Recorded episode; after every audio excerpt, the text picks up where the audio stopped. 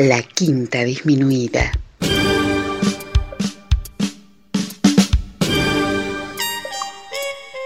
Jazz desde la ciudad más cercana al cielo.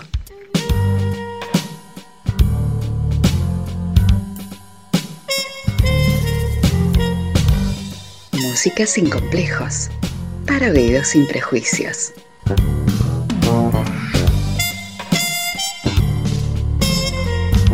Una producción de Nicolás Peña.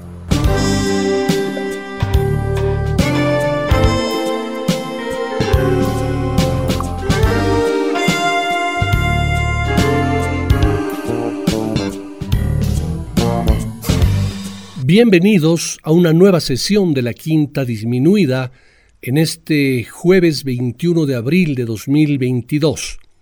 Muchas gracias por su compañía, por su seguimiento, por sus mensajes en Facebook, Twitter, Instagram, por sus escuchas y descargas en Spotify, en Google Podcast y por supuesto en el blog www.quintadisminuida.com. En todos estos ámbitos y plataformas digitales, la Quinta Disminuida está presente sin complejos ni prejuicios hace muchos años con el único objetivo de compartir con ustedes esa maravilla de la vida que es la música. La música que es el alimento fundamental para el alma. Este es el programa número 764.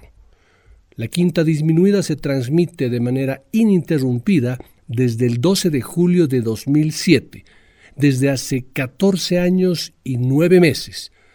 El programa está a punto de cumplir 15 años y como es costumbre, en el mes de julio compartiré programas especiales. Si ustedes tienen alguna sugerencia para esos programas de aniversario, pueden hacerme llegar las mismas a través de cualquiera de las redes sociales o si prefieren una comunicación más directa, pueden hacerlo al WhatsApp 706 13706. Con todo gusto prepararé los programas que sean de su agrado. Vamos con la sesión de hoy. thank you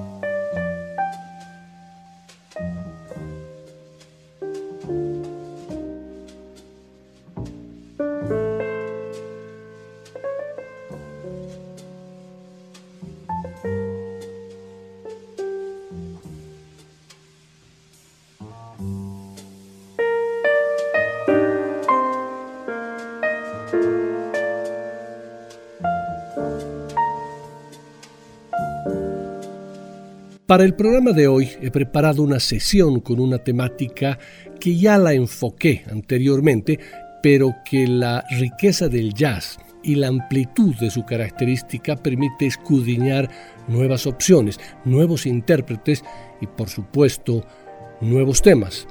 De los 17 temas que hoy compartiré con ustedes, solamente dos de ellos sonaron anteriormente y esto además fue hace varios años. Hoy en la quinta disminuida, como lo sugiere la música de fondo, disfrutaremos de ese extraño, muchas veces tímido y algunas veces forzado romance del jazz con la música de tradición escrita, música clásica, como la conocemos coloquialmente.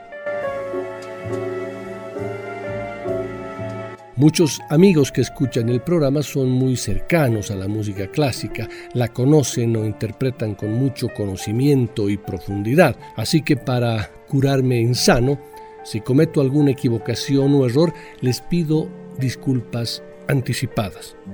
Mis amigos Ramiro, Oscar y Javier Soriano, grandes cultores y conocedores de la música en general y de la clásica en particular, seguramente sabrán entender esto. También Oscar García, Oscar Peñafiel, Armando Vera, Gabriel Rebollo, Nico Suárez, Álvaro Montenegro, músicos bolivianos fundamentales, el director de la Orquesta Sinfónica Nacional, Weimar Arancibia, el maestro Carlos Rosso Orozco, Ana María Vera, gran representante boliviana del piano clásico mundial y muchos otros.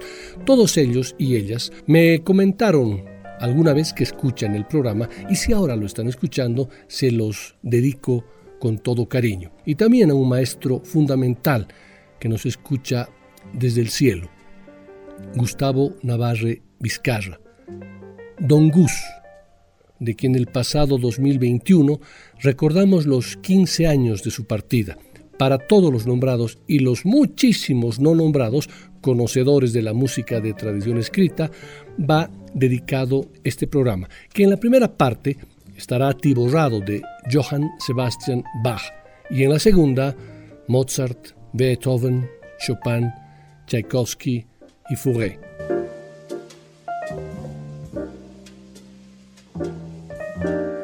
Arrancaremos con un grupo vocal que su primer álbum del año 1963 se bautizó Jazz Sebastian Bach. La mayoría de los temas eran arreglos de preludios y fugas del clave bien temperado del maestro de Leipzig. Contaban con batería y contrabajo y destilaban un exquisito aroma a swing. Debido a esto último, gran parte de sus admiradores de habla hispana creyeron durante décadas que el nombre escogido para bautizar al grupo de voces a capela aprovechaba de rememorar el popular estilo jazzístico de los años 30 del pasado siglo. Pero no, todo era mucho más simple. La palabra swingle provenía del apellido de su creador, el vocalista y músico de jazz nacido en Alabama en 1927, Ward Swingle, quien en 1962 armó el grupo en París con la finalidad de hacer acompañamiento vocal a cantantes de renombre.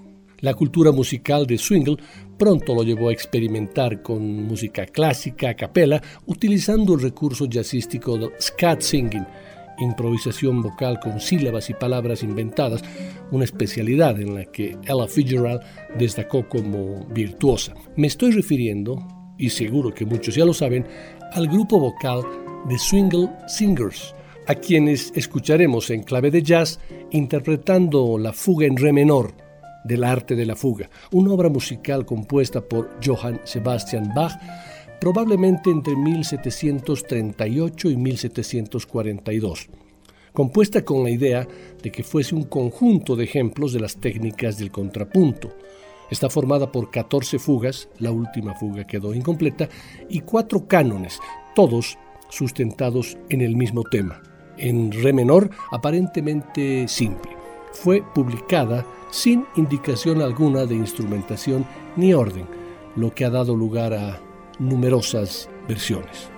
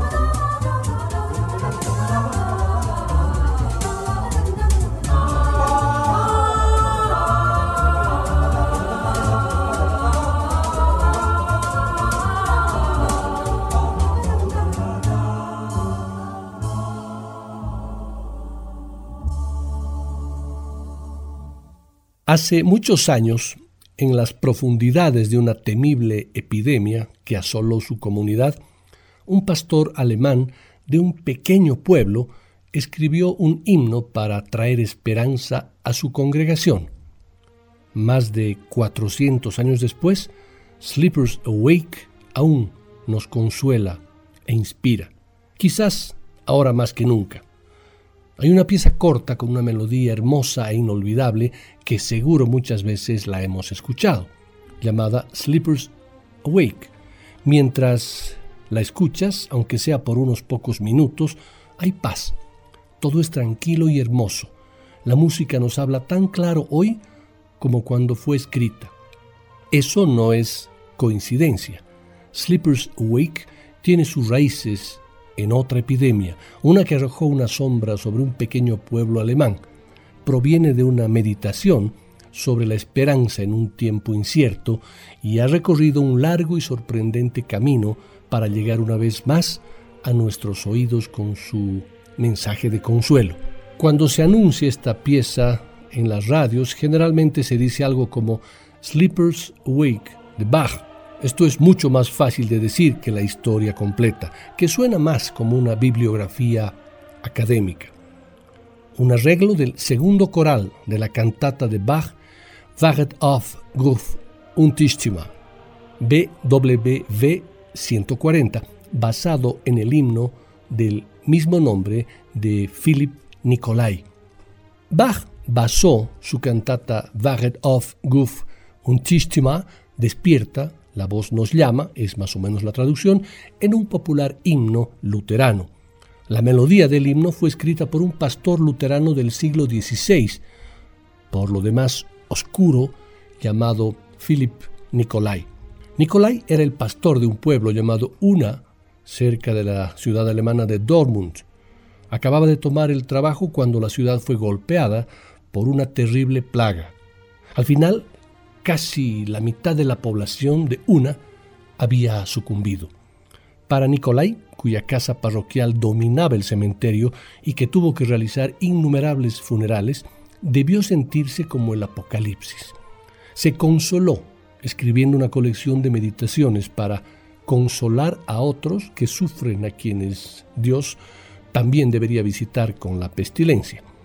Llamó a esta colección su espejo de la alegría una luz esperanzadora que brilla en medio de una terrible oscuridad. Y para redondear, incluyó dos himnos originales, uno de los cuales era Waget auf. Más de un siglo después, Bach decidió utilizarlo en una cantata para su iglesia. Si bien la mayor parte de la música de la cantata es suya, basó los corales en la melodía del himno de Nicolai. El segundo coral es la pieza que ahora conocemos como Sleepers Wake y presenta una melodía original que Bach empareja con la de Nicolai.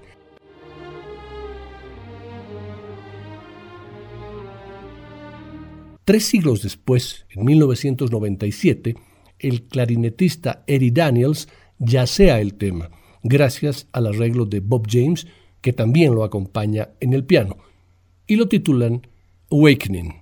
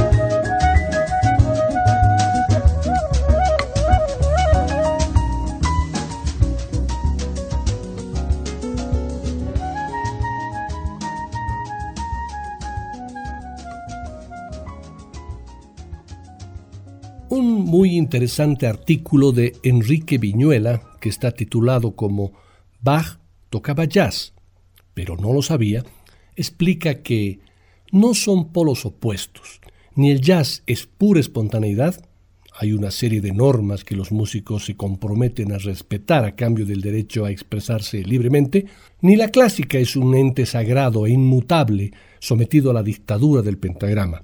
La frontera que separa ambos géneros es más borrosa de lo que parece, o ni siquiera existe. Si hacemos caso al pianista Joachim Kuhn cuando asegura que Bach tocaba jazz, solo que él no lo sabía, esta frase parecería una intervención pretendidamente ingeniosa, destinada por lo común a impresionar, pero no lo es. La seducción que ejercen las obras de Bach en los músicos y en los oyentes de jazz no es caprichosa y tiene varias explicaciones. La más superficial y también la menos convincente es la exhibición de virtuosismo que demanda su ejecución. Pero, por otro lado, no es menos cierto que esa música parece la menos propicia para la improvisación. Aunque la improvisación colectiva del jazz temprano de Nueva Orleans era eminentemente polifónica, es evidente que el contrapunto imitativo, en el que las distintas voces repiten los mismos motivos melódicos a la manera de un canon, típico de algunas de las fugas de Bach, resulta difícilmente conciliable con la autonomía necesaria para manipular a discreción una melodía. The Classical Jazz Quartet es una banda estadounidense compuesta por Kenny Barron al piano, Stephen Harris al vibráfono, Ron Carter al contrabajo y Louis Nash a la batería. Esta banda ha dedicado su atención a la interpretación del repertorio de música clásica con resultados que conjugan lo mejor de esos mundos, el jazz, y la música clásica. Como muestra, comparto con ustedes la invención número 4, BWV775. A propósito, las invenciones a dos y tres voces son una colección de 30 breves composiciones para teclado de Johann Sebastian Bach, que describió el propósito de la obra de la siguiente forma. Es una honesta guía que enseñará a los que aman el clavecín y especialmente aquellos que desean instruirse en él, un método sencillo para llegar a tocar limpiamente a dos voces y, después de haber progresado, ejecutar correctamente las tres partes obligadas. A su vez, aprenderán no solo a crear nuevas ideas, sino también cómo desarrollarlas y sobre todo a conseguir un estilo cantable mientras obtienen una buena muestra de composición.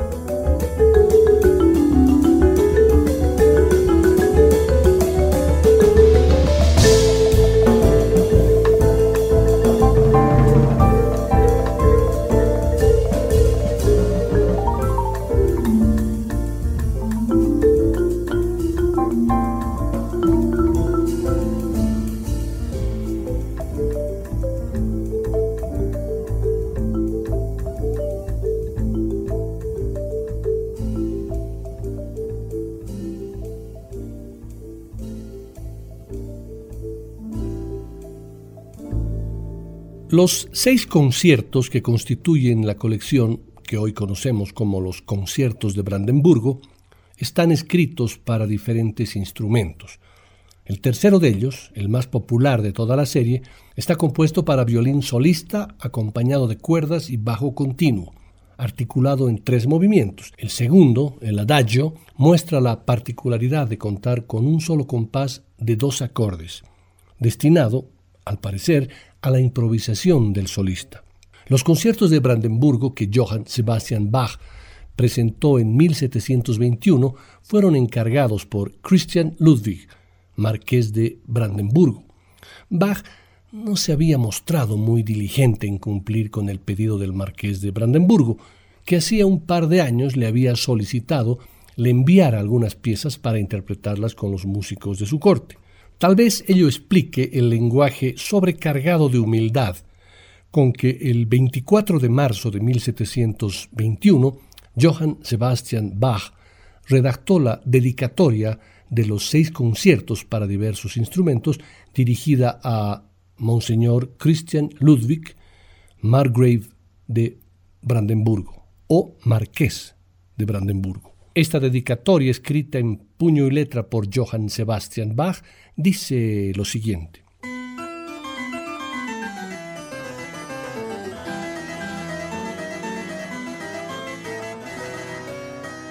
A Su Alteza Real, Monseñor Christian Ludwig, Margrave de Brandenburgo.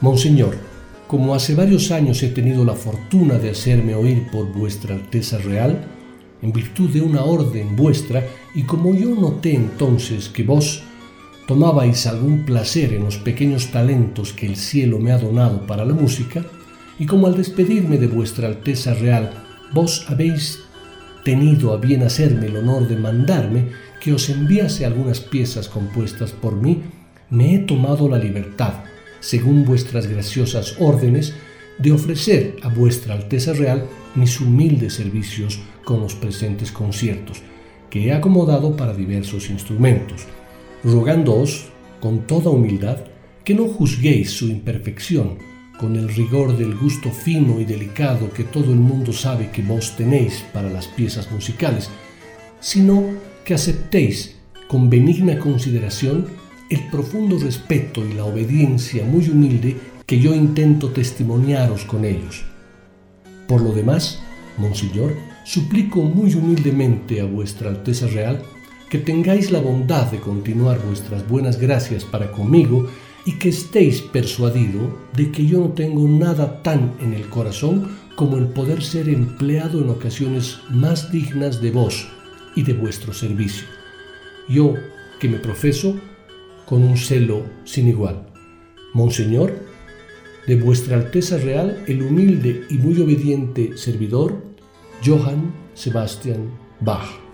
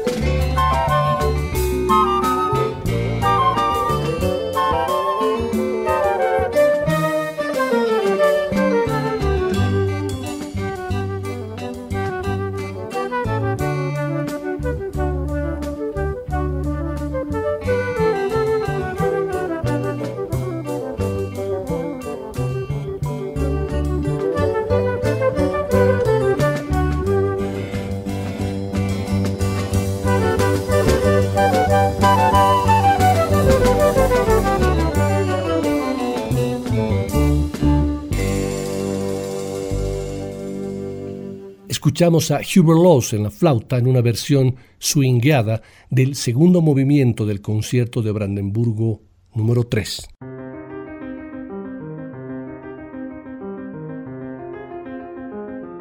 Según el músico donostiarra Iñaki Salvador, las estructuras formales de Bach permiten claramente la improvisación. No es que la permitan, es que diría algo tan categórico como que la improvisación jazzística, que en teoría tiene solo un siglo, tiene los precedentes en el barroco. También se pueden enumerar más similitudes. La armonía, el fraseo y el sentido melódico son los mismos en el jazz y en la clásica. La principal diferencia, y creo que la única, es el ritmo. El pianista vasco Iñaki Salvador y el madrileño Alexis Delgado pusieron frente a frente sus pianos para vivir una experiencia de intercambio y viaje común. Especializados respectivamente en la música clásica y en el jazz, se reconocen ante todo como apasionados de la música libre de etiquetas y, especialmente, de toda aquella que pueda hacerse en el teclado de un piano. Johann Sebastian Jazz es un dúo de pianos creado en 2014 por ambos maestros. Johann Sebastian Jazz es un juego musical mediante el cual ir descubriendo, como en el ajedrez, las infinitas posibilidades que ofrece la telaraña contrapuntística y armónica de Bach, porque lo que hace tan genial y singular a la música de Bach es su sencillez y complejidad extremas. Los temas que utiliza son pocos y sencillos, pero su desarrollo y las posibles combinaciones de todos ellos permiten que surjan infinitas obras musicales. Dentro de este universo sonoro, el músico clásico y de jazz, en inspirado diálogo, pueden navegar, jugar, sugerir, crear y recrear, ofreciendo al auditorio una nueva forma de vivir y escuchar a Bach, como en este pequeño preludio en Do menor.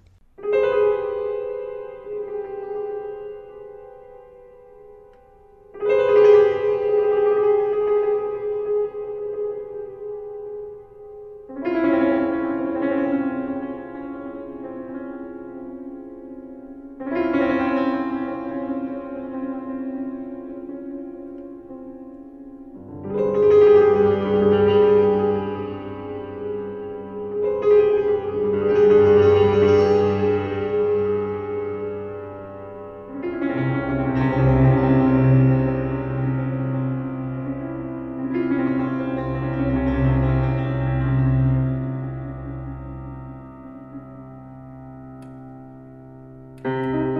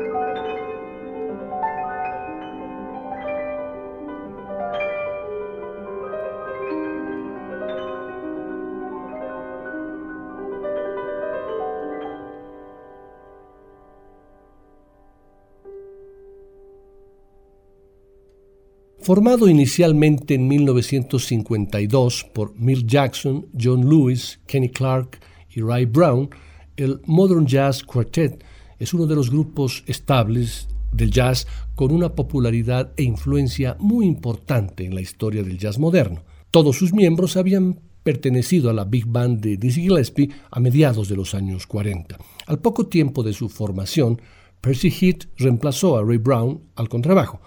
En 1954 el grupo ya estaba suficientemente consolidado y empezó a obtener el favor del público y comenzaron las grabaciones y conciertos con cierta asiduidad.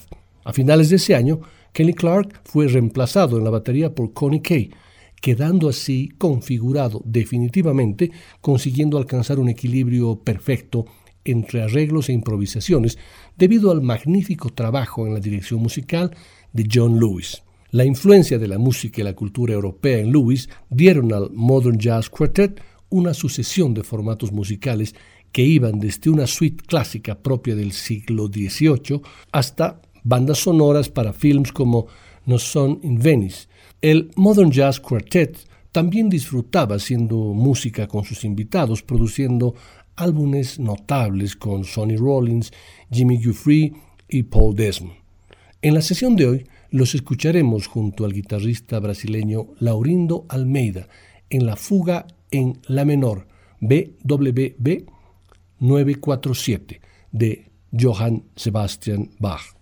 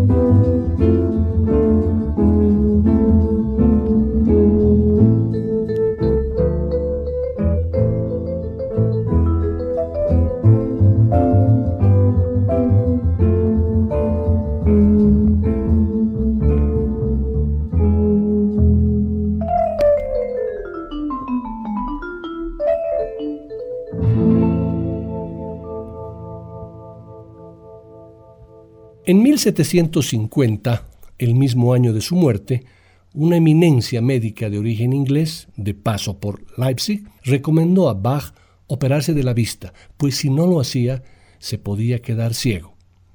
Johann Sebastian, reticente al principio, finalmente accedió a someterse a una intervención quirúrgica a cargo de la eminencia médica, pero la operación no tuvo los resultados esperados, por lo que la eminencia sugirió una segunda intervención.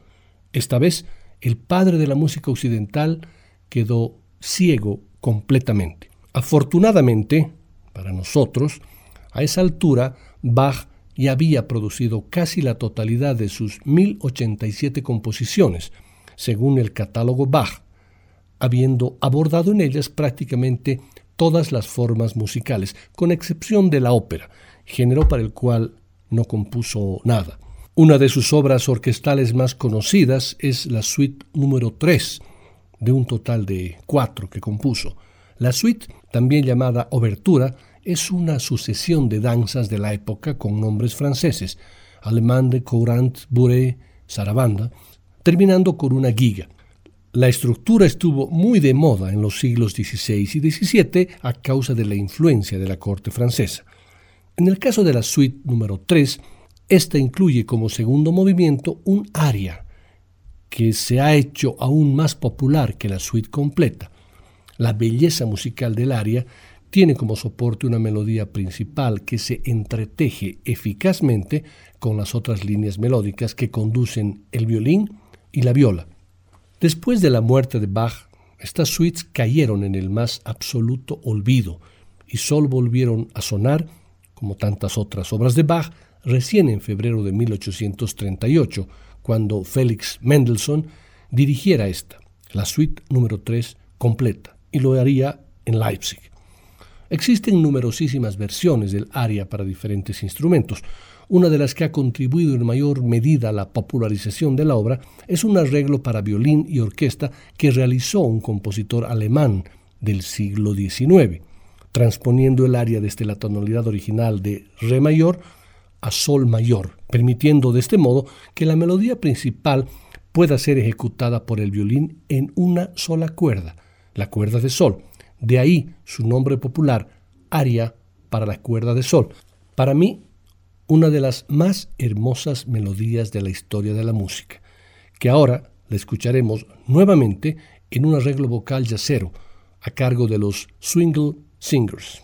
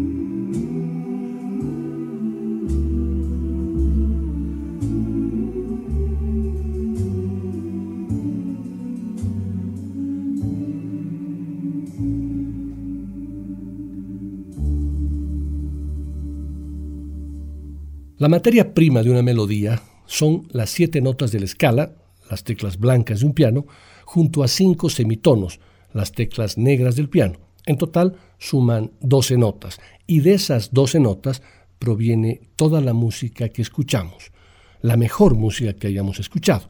Como les dije, para mí, una de las melodías más hermosas que escuché es el aria en la cuerda de sol de Johann Sebastian Bach, que en realidad es un arreglo hecho por el violinista August Wilhelm del segundo movimiento, un aria de la suite orquestal número 3 en re mayor de Bach, que él la escribió para su patrón, el príncipe Leopoldo de Anhalt-Köthen, entre 1717 y 1723. El subtítulo para la cuerda de sol proviene del arreglo que a finales del siglo XIX hizo el violinista August Wilhelm para la pieza para violín y piano, bajando un tono la obra de re mayor a do mayor y bajando la melodía una octava. Wilhelm pudo interpretar la pieza utilizando únicamente la cuerda más grave y oscura de su violín, la de sol. A pesar de que ya escuchamos este tema, quiero compartir una versión más del mismo, esta vez a cargo del Jacques Lussier Trio, melodía que es tratada con absoluta delicadeza por el pianista y compositor francés.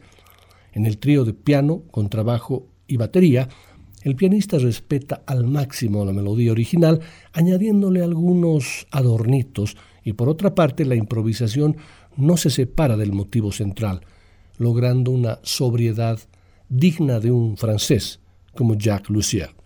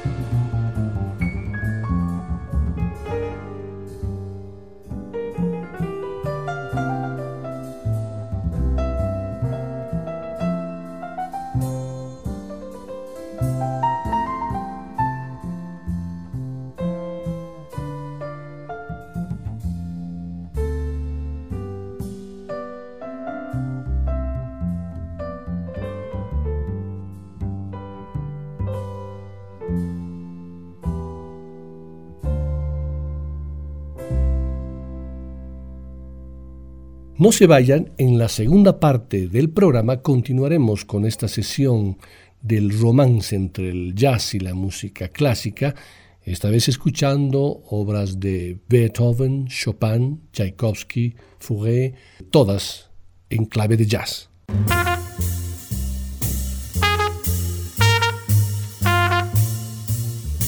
Después del corte, volverá el swing. De la quinta disminuida.